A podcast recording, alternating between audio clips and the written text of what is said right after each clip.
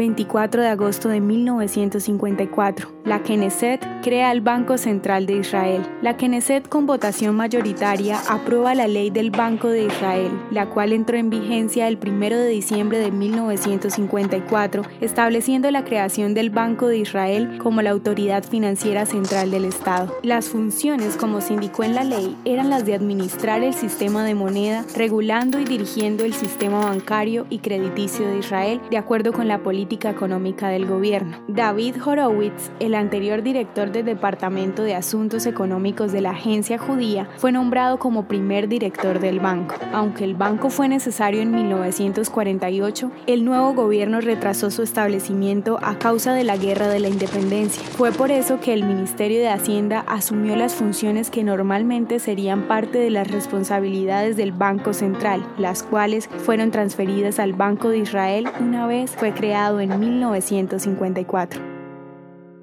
¿Te gustaría recibir estos audios en tu WhatsApp? Compartimos nuevos episodios todos los días. Suscríbete sin costo alguno ingresando a www.hoyenlahistoriadeisrael.com. Este proyecto es realizado por Philos Project. El contenido original de Hoy en la Historia de Israel fue provisto por el Centro para la Educación sobre Israel.